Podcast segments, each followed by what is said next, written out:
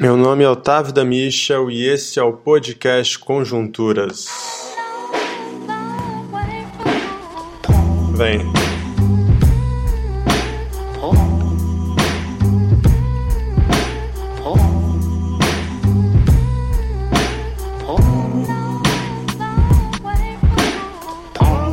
Sejam bem-vindos e bem-vindas a mais uma edição do seu podcast preferido. Eu sou o seu host por hoje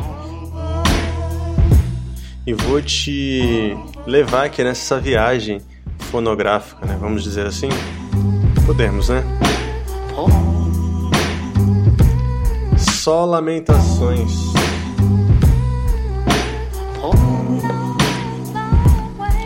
É isso, meus amigos. O fato é. não há o que comemorar, não é verdade? Tem dia que a gente tá mal e hoje eu não tô bem, cara. Eu não tô bem e, eu, e você vai me ouvir. Você vai me ouvir não estando bem, que às vezes é necessário também, né?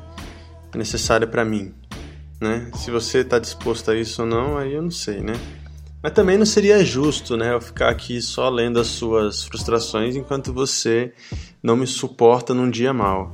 Fato é, a gente tá na pior fase da pandemia, né, bicho?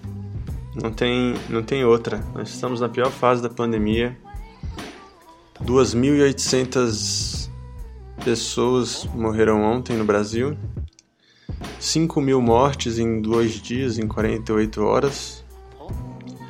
O líder do governo na Câmara dizendo que lockdown é uma medida para situações extremas e a situação no Brasil é confortável quarto ministro da Saúde em três anos de gestão, né? na verdade dois anos, porque a gente está no meio do ano ainda, no início do ano. É, mano, não é fácil não, não é fácil não. Agora, vou dizer para vocês, vou dizer para vocês, é um misto de emoções, né?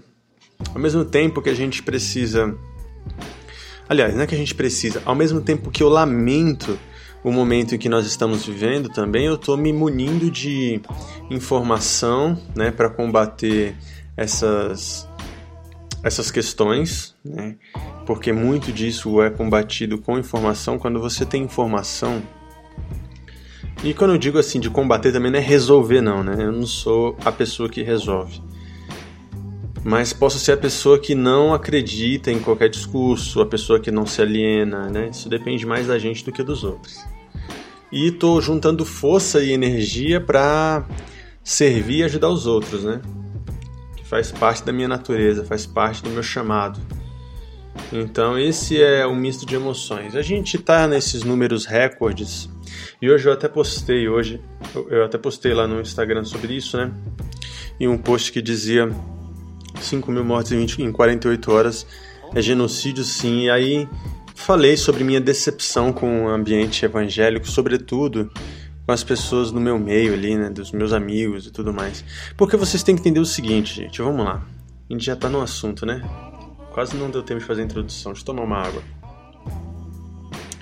Eu não sou jornalista, eu não sou político, eu sou pastor.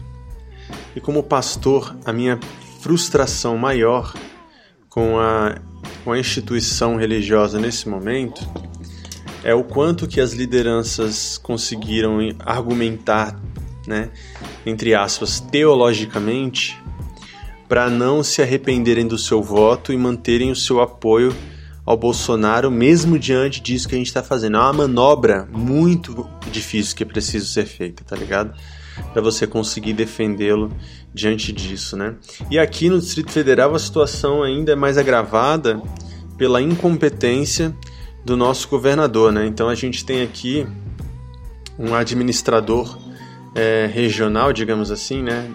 Eu tô falando, digamos assim, porque eu tô falando do governador mesmo, Ibanez Rocha, que parece estar tá mais perdido do que o próprio povo, né? Faz decreto, relança decreto, prorroga decreto, é toda hora uma coisa nova.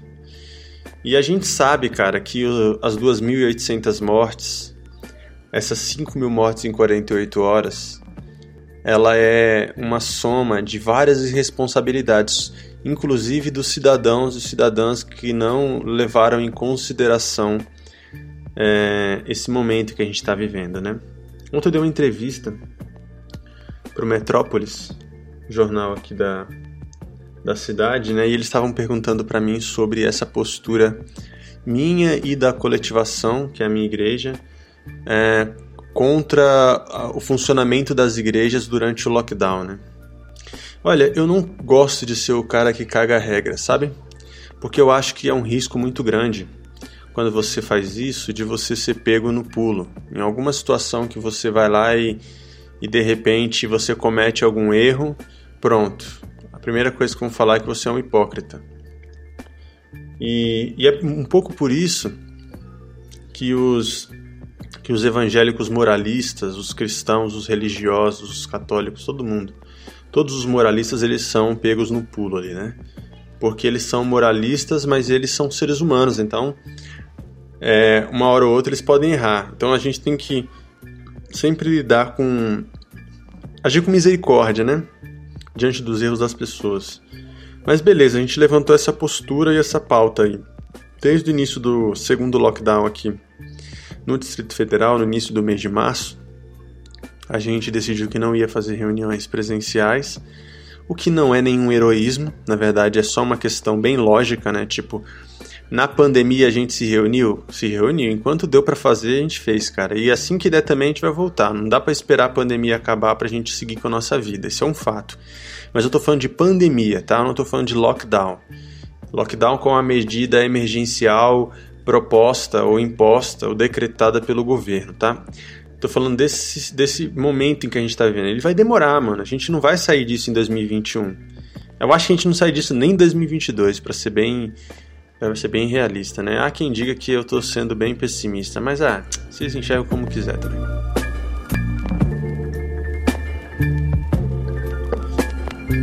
Então a gente não vai sair dessa situação muito em breve, entendeu? Vai demorar. Vai demorar porque tem vários fatores. E mesmo que a gente tivesse um governo bem competente, um governo federal competente, o que não é o nosso caso, obviamente, existe o fator. É, o fator é, geográfico, digamos assim. Brasil é um, um, um país grande, né? muitas pessoas, populoso. Então não é uma parada que você resolve rápido, né? E também não é o país mais rico de todos, né? Muito pelo contrário. É, não, muito pelo contrário, não. Só não é o mais rico de todos. A gente não é o país dos mais pobres também, não. O fato é, não vamos sair dessa situação, tipo assim, de imediato, tá ligado? Então, o que, eu quero dizer com isso? Quando a, a pandemia per, permitiu a gente se reunir presencialmente, pode pá, a gente reuniu, né? E vamos fazer novamente. Mas quando veio o lockdown aqui no Distrito Federal, sobretudo nessa segunda onda aí do Covid, né? É muito mais grave do que a primeira, porque tá, parece que tem uma taxa de mortalidade maior e a gente vendo o colapso na saúde, na Secretaria de Saúde aqui do Distrito Federal, né? Então, assim, leitos de UTI 100% ocupados, é, 200, 300 pessoas na fila de, de espera de UTI, né? São Paulo hoje saiu a notícia de que a primeira pessoa que estava na fila por uma UTI morreu, morreu na fila, né? Então você vê, a gente está vivendo esse momento aí. Então o que a gente decidiu como igreja? Vamos parar a reunião. Né, e paramos de nos reunir. Mas não bastava somente a gente parar de, nos reunirmos, porque nós somos uma igreja pequena, 20, 30 pessoas. A gente precisava também influenciar outras pessoas. Eu acredito que o lance é esse, né, velho? Não é para isso que Jesus chamou a gente? Para ser sal e ser luz? Então a gente começou uma campanha para as pessoas não irem para a igreja durante o lockdown, somente durante o lockdown, né? E desde então eu venho batendo um pouco nessa tecla, repetidamente, né? Às vezes chato, e eu entendo, mas eu não tenho medo de ser chato, vocês precisam entender isso. Às vezes as pessoas querem me lembrar que eu sou chato. Ah, mas já tá ficando chato esse papo. Tá bom, cara, eu não me propus a ser legal. Eu me propus a ser honesto comigo mesmo, entendeu? Eu não sou um comediante para te deixar sempre de sorrindo, tá ligado? Divertir o seu dia tá ligado? Eu vou trazer uma palavra de esperança às vezes, às vezes eu vou trazer uma palavra de desesperança, porque tem dia que você tá mal, tem dia que é noite, né? Então eu tô batendo nessa tecla aí. Hum, sabe o que eu tava fazendo? Fiz o seguinte, eu tava mandando mensagem no inbox para os amigos que eu conheço, que eu. Que assim, as pessoas que eu tenho abertura, logicamente, né? São ministros de louvor, pastores, líderes de jovens, pessoas influentes no ambiente evangélico, né? E que fica ali curtindo as coisas que eu posto, mas parece que não lê, né? E aí eu, fica, aí eu fui trocar ideia, ô, mano, você não é. Pô, você não, você não acha que é um absurdo a igreja estar tá reunindo? Pô, eu também acho, acho que é um absurdo. Então por que você não tá falando, velho, sobre isso? Por que você não mobiliza a tua galera aí, tua igreja tal? Né? Aí, assim, teve vários resultados. Alguns, tipo, do tipo, né? Ah, mas isso é minha opinião pessoal e tal. Tem gente que já vê de outra forma, né? que é assim, é uma forma de você se esquivar da treta, né? As pessoas não gostam de confronto. Até minha esposa mesmo, cara, ela tava aqui reclamando, dizendo, pô, tô com medo e tal, porque, né, você tá postando muita coisa aí, e aí às vezes vem gente, fala uma merda, ameaça e não sei o que, e eu entendo, é um lugar desconfortável, né? Você também torna a sua igreja muito exposta, né? É... Eu nem sei se vai sair essa matéria do Metrópole. Dei entrevista ontem, velho, pro jornalista lá. Mas eu não sei se vai sair até quando sair esse episódio. Provavelmente não. Mas se sair, sair também vai dar uma outra repercussão, tá ligado? Então você se expõe, né? Vidraça, né? Você se torna vidraça quando você tá expondo opinião. E vidraça quebra, né, bicho? As pessoas tá com pedra. Então, mas eu falei, eu também não posso ficar aqui, né? Tipo, no. Ah, não, tá tranquilo, vou esperar, vou deixar as pessoas aí fazerem o que acham que é certo pra sua o que é ético na sua cabecinha, né? E eu fico aqui na minha. Então cada um faz o que acha que é certo. Não dá, não dá, tá ligado? A gente precisa pressionar o Estado para que ele imponha algumas regras, porque senão não faz sentido. E a gente vai perecer, a gente vai ficar muito tempo nessa, velho. Por exemplo, eu sou empresário e meu negócio está fechado, já tem 22 dias, vai fazer 22 dias né? Só que o resto da cidade, várias outras atividades que são não essenciais, continuam funcionando, inclusive os informais, como os ambulantes, os camelôs, os vendedores de rua, galera que tem barraca na calçada e não sei o que lá, e pô, gerando aglomeração e tudo mais. Aí, cê, aí por um lado, eu que sou um cara progressista, você acha que eu quero repressão policial em cima do trabalhador porque ele tá tentando ganhar seu sopão? Não tem nem auxílio emergencial para as pessoas, pô. As pessoas estão desesperadas, querem trabalhar porque elas estão desesperadas. E eu entendo. Mas por outro, se esses homens aí, esses trabalhadores, eles não entenderem a importância de a gente fazer um isolamento sério por pouco tempo, a gente vai fazer um isolamento é, parcial durante muito tempo, entendeu? Então tal, talvez seja mais jogo parar tudo por sete dias e a gente retomar de imediato do que a gente ficar aí 20, 30 ou até mais dias parado parcialmente, sacou? Então é essa a opinião, né, velho? E aí eu acredito que as igrejas poderiam colaborar nesse sentido, né? Ah, eu tava trocando ideia até com uma amiga ontem. E uma amiga, uma amiga querida, mas ela tem uma opinião política bem diferente da minha, ela é bem mais conservadora, enfim.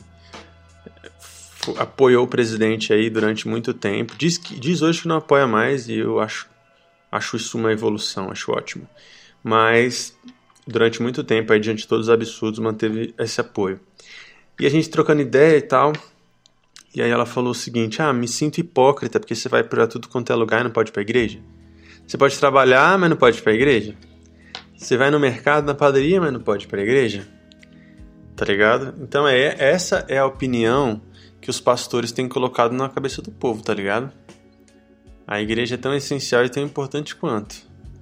Só que a questão é, eu não vou trabalhar por por opção, né? Você vai trabalhar porque é necessário. Se não for, seu patrão te dá um, uma falta, você perde salário, você precisa pagar suas contas, né, cara? Mas a igreja você consegue manter sem a reunião presencial. Mas fazer as pessoas entender isso não é fácil, não, mano. Não é fácil.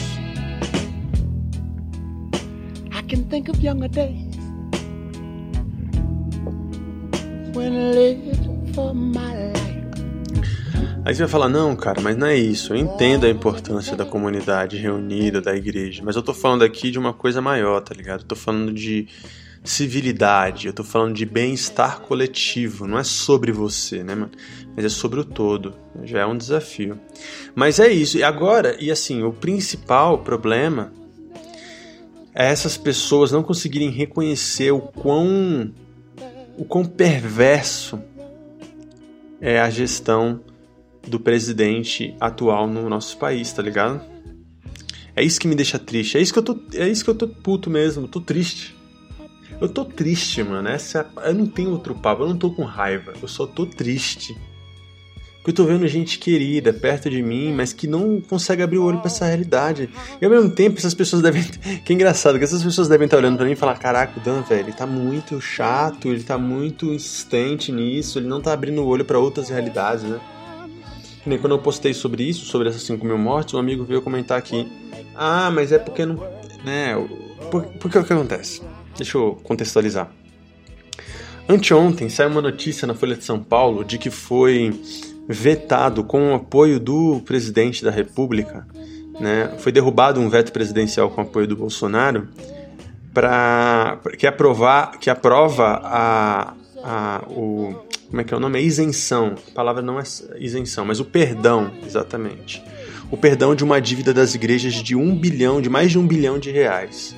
Tá ligado? Mais de um bilhão de reais. Eu vi uma notícia aqui no Twitter da Folha de São Paulo, quando é um, um tweet que eles fizeram repostando esse link. Eles diziam que isso seria suficiente para comprar 15 milhões. Aliás, para comprar não, para pagar, custear 15 milhões de, de é, parcelas do auxílio emergencial, tá ligado? Eu não sei, eu não sei se essa conta bate, mas se tá entendendo que eu tô falando um bilhão numa época de recessão. E sabe o que é engraçado? Porque o Bolsonaro ele não ele não ouve equipe técnica, tá ligado? Não tem isso, velho. Ele bota na cabeça dele lá, ele fala, ó, oh, eu vou fazer assim, pronto, acabou. E ele foi eleito um pouco com esse discurso, né, de que, tipo assim, eu não sei, mas o Guedes sabe, entendeu? Não era isso? Ele foi um pouco eleito nesse sentido aí, de tipo assim, ah, eu não sou bom, mas é, eu tenho uma equipe técnica competente. E a equipe técnica competente dele, ele não escuta, tá ligado? equipe, equipe técnica competente, entre aspas, tá? É o quarto ministro da saúde que está assumindo essa semana o posto, né? De líder do Ministério da Saúde. Cara, isso é um absurdo, velho. No meio da pandemia, um absurdo. É muito triste isso, tá ligado? É desesperançoso, né, mano? Porque você vê assim, além do vírus, que é um fator externa, porque ninguém controla isso, tá ligado? Que é um bagulho que assola o mundo inteiro. A gente ainda tem um presidente canalha suficiente para matar a gente, tá ligado? É, velho. E ainda chamar o povo de maricas, de mimizento e de chorão, porque tá, porque tá lamentando 250 mil mortes, pô. E agora a gente caminhando para quase 300 mil mortes. Você tá entendendo? Esse é o fato. Aí as pessoas elas se assustam com algumas coisas, né? Então, assim, genocida é uma palavra muito forte para ele. Você viu? O, o, o, próprio Carlos Bolsonaro, né? É, fez uma denúncia a, é, contra o, o, Felipe Neto e a Bruna Marquezine por terem chamado o Bolsonaro de genocida, né? É, é a preocupação dos caras é essa, entendeu? a preocupação deles é essa: o, povo tá morrendo aí. São, três, são 280 mil mortes até agora. Mas a preocupação deles é: ah, tá chamando meu pai de genocida. O genocídio é isso, cara. Aí, aí por outro lado, também. Ah, velho, ó, vou te falar uma coisa. Por que, que os evangélicos, os líderes evangélicos, como Silas Malafaia, R.R. Soares, Bispo Macedo, tá ligado? E os de Brasília, tipo o Bispo Rodovalho, JB Carvalho, Fad Farage, por que esses caras aí tudo apoia o Bolsonaro, velho? Porque Bolsonaro, ele vai lutar para levantar pautas que favorecem esses caras, é simplesmente, é simplesmente uma questão de, de lobby, velho. Sacou? Tipo, anistia de um milhão, aliás, de um bilhão de reais em dívida das igrejas não é um, um grande favorzão? Aí, aí, chega, aí o Lula, no discurso dele na, na semana passada, né? Que ainda é isso. Eu ia gravar um podcast só sobre o, o discurso do Lula, mas eu acabei desistindo. Porque tinha muita coisa para comentar. Não é nem elogiar, porque a galera acha que a gente, quando você critica o Bolsonaro, você é petista, né? Não é só isso, não, cara. Mas você vê, o efeito, o efeito Lula fez muito sentido na vida do Bolsonaro. Na outra semana o cara apareceu de máscara, nossa arma é a vacina e tudo mais. O cara que falou, velho, que não ia se vacinar e que queria que não fosse obrigatório, agora tá dizendo sobre vacina. Você vê como é que muda? é corrida eleitoral, parceiro. Entendeu? Esses caras estão preocupados com voto. Não é patriotismo, não é boa gestão, é corrida eleitoral, sacou? A gente tá ferrado desse jeito. E ferrado ainda mais por acreditar nisso, sacou? Deixa eu tomar uma água aqui.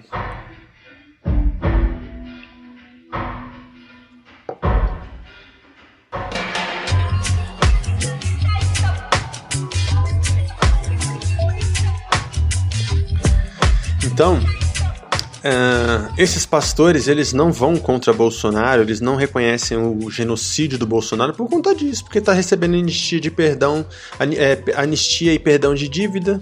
Aí eu coloquei isso, aí vem um cara que fala assim, eu acho que ele é até pastor esse mano, não tenho certeza, mas se eu não estou lembrando do rosto dele aqui, mas enfim. Ah, não generalize os evangélicos. Cara, é como diria o Ronald Rios, velho. Somente os imbecis se incomodam com generalizações, entendeu? Meu, a gente precisa. Cara, deixa eu te falar uma coisa sobre. Um argumento técnico aqui, tá? Sobre produção de texto, de conteúdo. Você precisa de exemplos é, possíveis, pessoais, tangíveis, para você é, estimular a criatividade das pessoas e, e narrar, tá ligado? Então, toda vez que eu vou falar sobre os evangélicos, eu quero falar assim, gente, alguns evangélicos, mas não são todos, porque nem tudo é exceção e toda exceção é burra, apoiam o presidente. Eu vou falar sobre a maioria. É a maioria que apoia o presidente? É, então os evangélicos, pronto. Preciso explicar isso, e eu sou evangélico, mano. Eu sou pastor e eu não apoio o Bolsonaro. Eu preciso explicar isso. Eu preciso, inclusive, dizer que eu sou essa exceção. Se eu não sou essa pessoa que apoia Bolsonaro, então, velho, isso não é para mim, tá ligado? Parece, parece os, os machos reclamando, ai, porque as mulheres ficam falando que todo homem é um possível estuprador. Mas eu, eu sou do tipo, me desculpa, porque eu sou do tipo romântico. Eu sou do tipo que trata mulheres que nem uma princesa. Me desculpa por isso. Ah, mano, você é burro. Não é possível. Acho que você é burro. Porque você poderia entender que está sendo posto aqui, não poderia? Mas enfim. Aí, um cara falou assim: Ah, mas. E aí, outro mano, depois que eu postei isso sobre Bolsonaro, chamando Bolsonaro de genocida, né? Foi bem, no... Foi bem ontem, quando. O, o... Anteontem. Eu estou gravando isso hoje, dia 18 de março, tá? Então, acho que no dia 16 ou dia 17, o, o Felipe Neto, acho que foi no dia 16, estava lá nos trend toppings do Twitter é, por essa notícia de que ele tinha sido notificado pela polícia, né? A comparecer em, em, em juízo ou depoimento, não sei, por ter chamado Bolsonaro de genocida, né? Cara, e ela falou, é genocídio. Tem outro nome para isso que não seja genocídio? Aí vem outro, aí vem outro amigo, falou o seguinte: ah, mas é porque do 280 mil mortes não pode colocar somente na conta do presidente.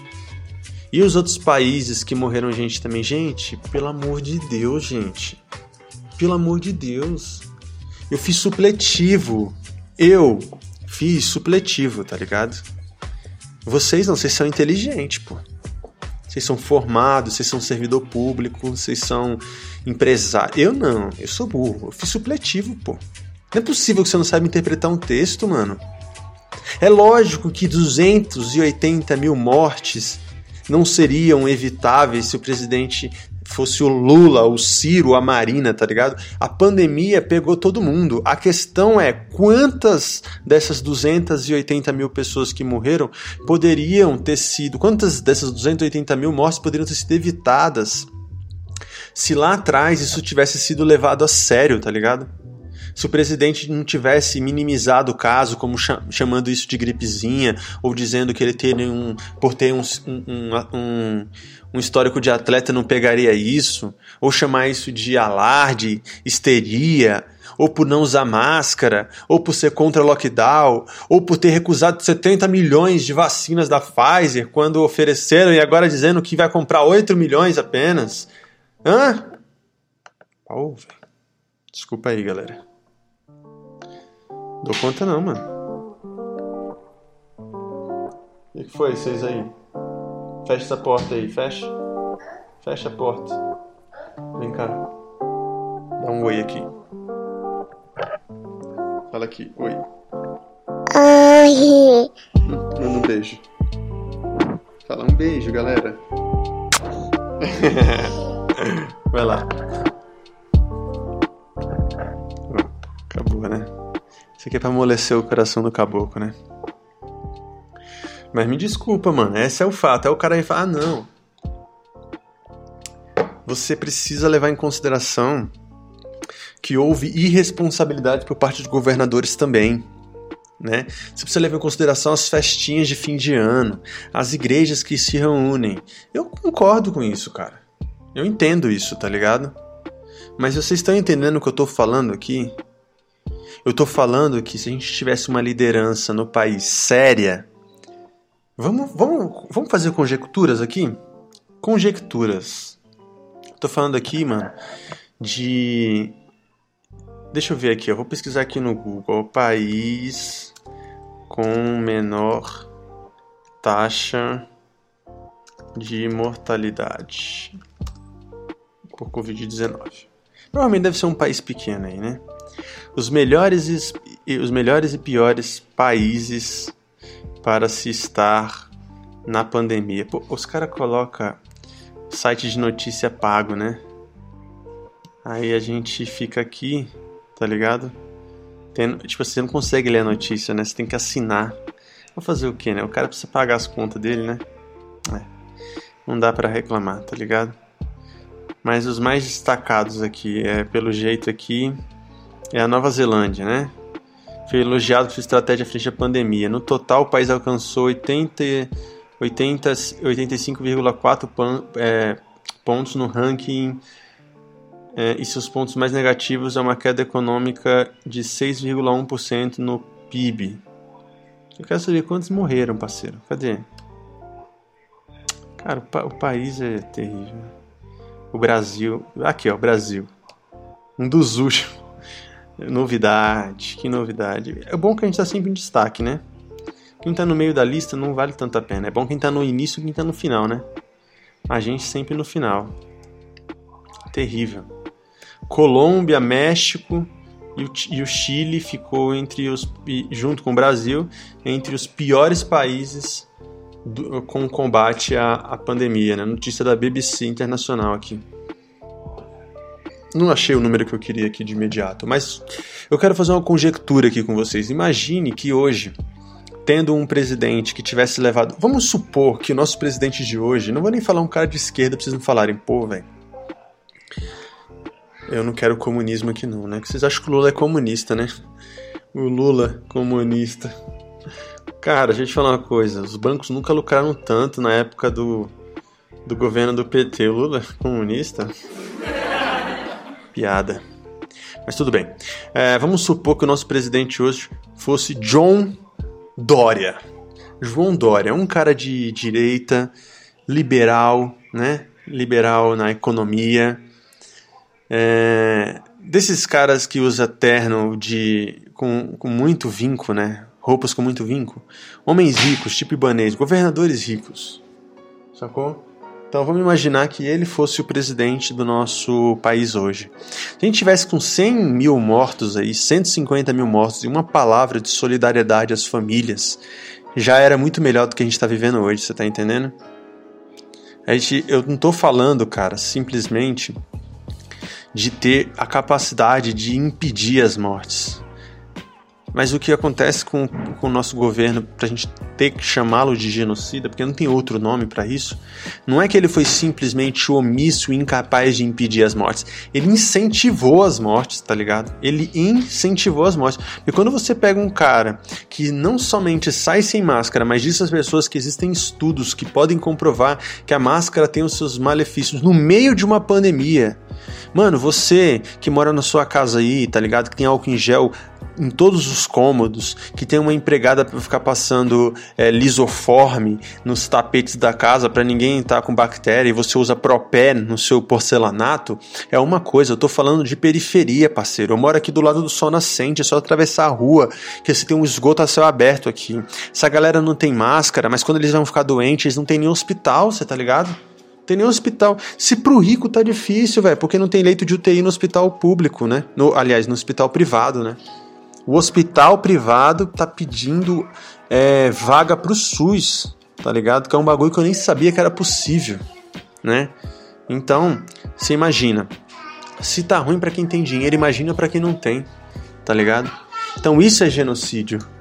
A gente está falando de não somente uma omissão diante da morte, mas de um incentivo para as pessoas caminharem para o mal, tá ligado?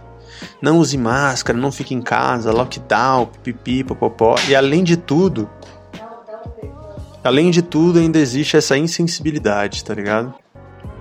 Então esse é o cenário, tá ligado? Esse é o cenário. Mas tudo bem. Tudo bem. Não, tudo bem não, né? Na verdade, tudo mal. A gente tá péssimo, tá ligado? A gente tá péssimo.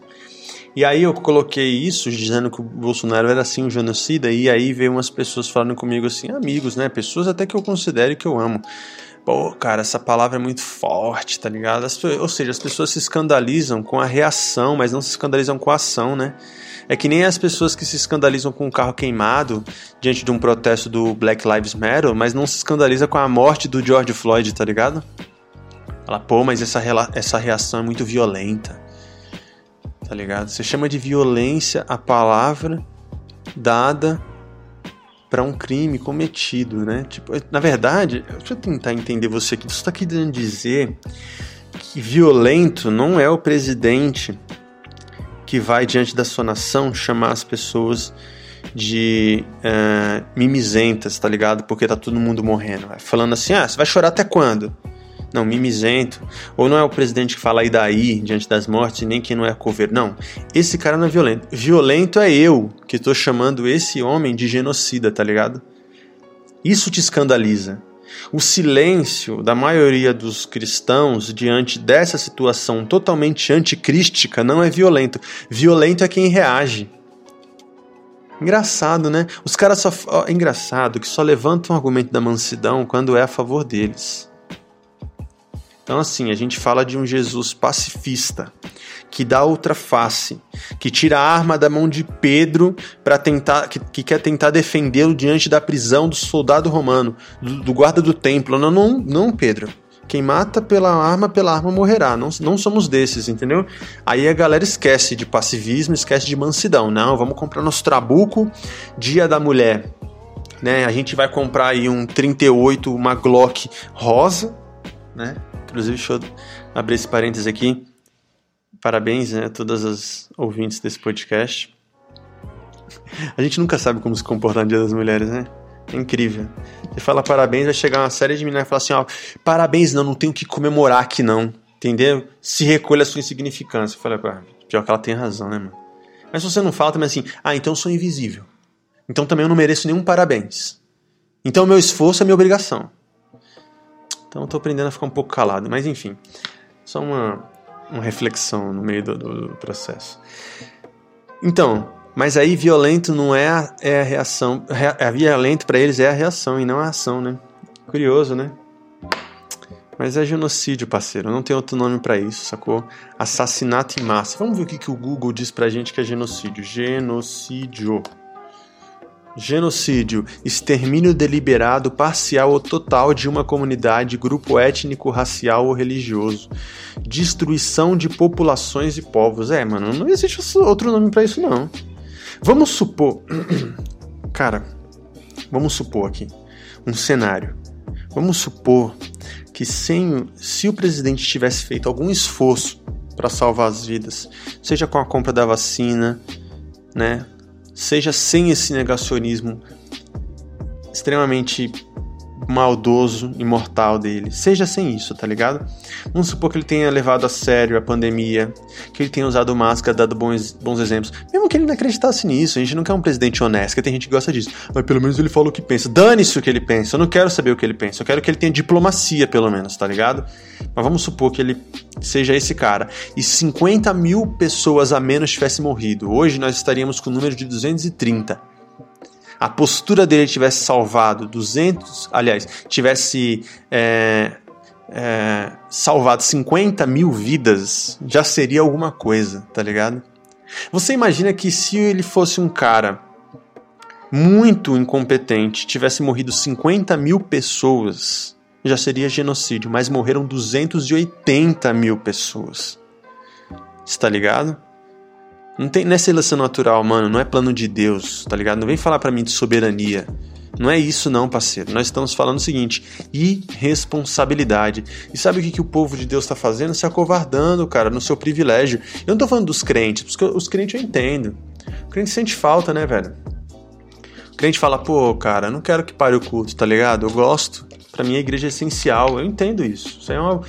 Esse coração eu compreendo, tá ligado? Eu também tô nessa. Eu também fico triste de falar pra tela do celular e não para as pessoas ao vivo. Eu sei como é que é isso. Mas eu tô falando das cabeças, irmão. Eu tô falando da liderança. Eu tô falando dos representantes midiáticos dos evangélicos. Esses caras aí, eles querem poder e dinheiro, meu irmão. Eles não gostam de gente, não, filho. Eles não gostam nem de Deus. Eles gostam né, de poder e dinheiro. Tá bom? Só que vocês não querem ver isso, né, velho? Tá bom. Será que eu vou ser que nem um João Batista no deserto, gritando, gritando que nem um louco? Porque eu imagino João Batista. No... Porque o texto bíblico diz que João Batista ele vestia roupas de camelo, tá ligado? Ele comia gafanhotos e mel silvestre e ele morava no deserto. Ele era um ermitão. Ele era um cara extremamente antissocial. E ele chegava gritando em Jerusalém do nada, dizendo: arrependam-se, arrependam-se. E ao mesmo tempo chutando balde, anunciando Jesus e anunciando o pecado de Herodes e tendo sua cabeça cortada e entregue na bandeja. Ah, eu prefiro ser João Batista do que ficar nesse país Bolsonaro calado, mano. Não tem como não, parceiro. Não tem como não. Triste, triste. Mas é isso, amigos. Ó, estamos chegando ao fim de mais um episódio. Era simplesmente um desabafo que eu precisava fazer aqui, tá? Então, quando eu comentar alguma coisa lá, por favor, por favor, querido, não vai lá dizer. Ai, porque nem todo evangélico, não sei o quê. Ai, porque 280 mil mortes não é só culpa do Bolsonaro. Ah, porque as pessoas estão morrendo de fome, porque as pessoas também precisam trabalhar. Eu sei disso, mano. Olha a minha situação. Eu sou empresário, parceiro. Eu tô na situação de merda. Não tenho dinheiro não, tá ligado? E eu preciso. E tem gente que depende do nosso trampo. Então não me, não me venha com esse papo. Não me venha com esse papo. Tá ligado? Sei que meus amigos vão estar tá ouvindo isso aqui, vão estar tá pensando assim, ah, então, oh, isso aí foi indireta, hein? O Dan jogou uma indireta. Não é indireta não, mano. É só um desabafo. Até porque quando eu preciso falar com vocês, eu falo na cara de vocês. Tá bom? Acho que é isso, né? Vamos embora? Vamos embora, Olivia? Uhum. Vamos embora, que eu preciso dar uma mais parecida, assistir ali um filme repetido, que quando eu tô triste eu assisto, eu assisto filme repetido, vocês sabem, e deixo meu cabelo crescer, né? Crescer assim, né? Ele fica com dois dedos. Não, não é dois dedos, ele fica com a máquina dois. Aí pra mim, já, isso pra mim já é depressão.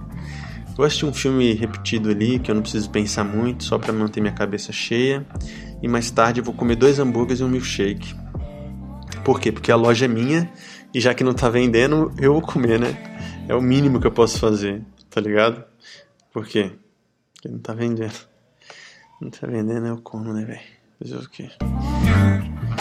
Ai, meu Deus do céu. Vamos nessa? Beijo, galera. Até mais. Compartilha esse podcast.